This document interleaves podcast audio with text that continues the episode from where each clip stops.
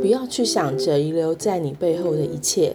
当他们上马要骑越过沙漠时，炼金术士对男孩说：“一切都已经被注写在天地之心里了，而且它将会永远在那里。”人们总是比较梦想回家胜过于离开家。男孩说：“他已经再度习惯沙漠的荆棘。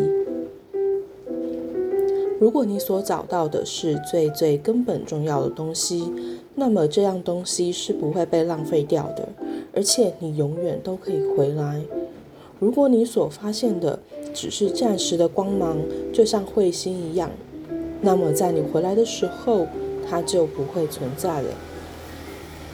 他正在谈论着炼金术，不过男孩知道他是在比喻法蒂玛。可是男孩实在很难不去想留在他背后的一切。单调而似乎永无止境的沙漠，促使他梦想着。他仿佛看见了那些棕榈树、那些泉水，还有他所爱着的女人的脸。他可以看见英国人正在炼金，还有那个骆驼夫。他曾经教导了男孩不少事，虽然他自己并不知道。也许炼金术士从来不曾谈恋爱过吧。男孩心想：“炼金术士骑在男孩前头，猎鹰正站在他的左肩上。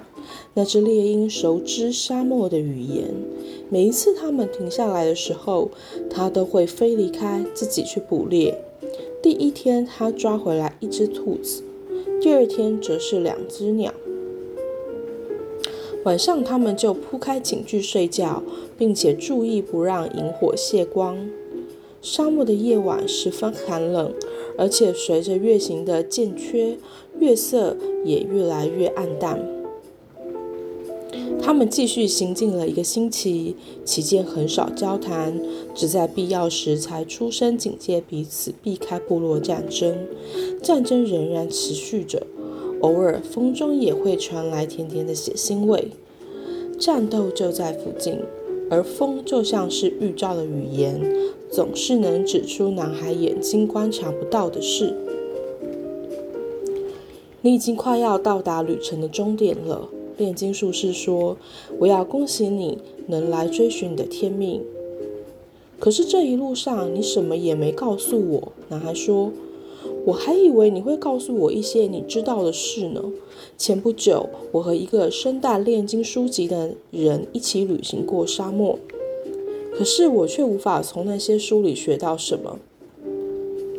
只有一个方式可以学会炼金术。炼金术士说，就是通过行动。所有你需要知道的事，你都已经从旅程当中学会了。你只需要再多学一件事。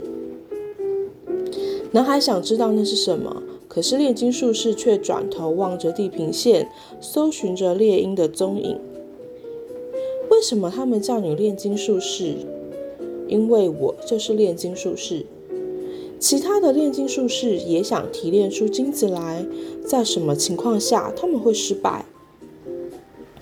当他们只想着要提炼出金子来的时候，他的同伴回答：当他们只想追求他们天命所带来的保障，而不是想去完成天命时，到底我还需要再学会什么？男孩问。可是炼金术士却再度望着地平线。最后，猎鹰终于带回来他们的食物。他们在地上挖了个洞，生起火来，这样可以避免火光被看见。我是一个炼金术士，只是很单纯的，因为我就是个炼金术士。当他们在准备晚餐的时候，炼金术士说：“我是从我祖父那儿学会炼金术的。”而他又是从他的父亲那里学会的，以此类推，追溯至世界创造的最初，在那个时候，原金可以很被单纯的记载在翡翠石板上。可是渐渐的，人们不再接受简单的东西，转而开始写书诠释，并且做哲学研究。他们也开始觉得自己的方法比别人的要好。但是翡翠石板至今仍然存在。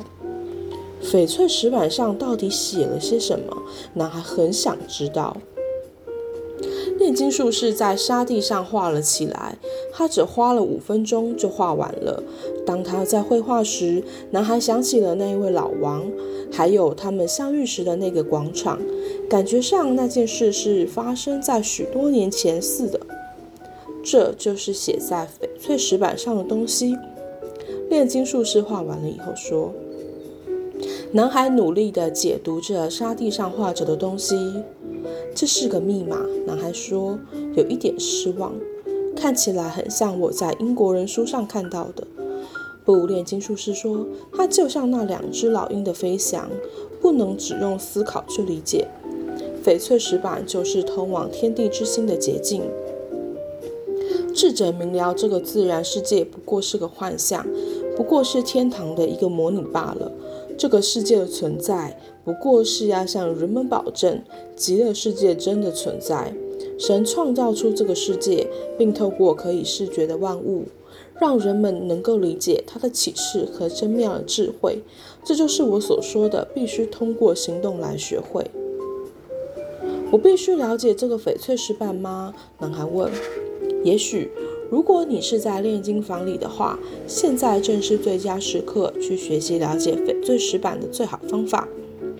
可是你现在人在沙漠里，就把自己融入沙漠吧。沙漠教会你世界。事实上，地球表面的所有事物都可以做到这一点。你甚至不必去了解沙漠，你只需要去凝视一颗沙子，就能从中看见整个不可思议的世界。我要怎么做才能够把自己融入沙漠中？请听你的心，他了解所有的事，因为他源自天地之心，而且他总有一天将会回归天地之心。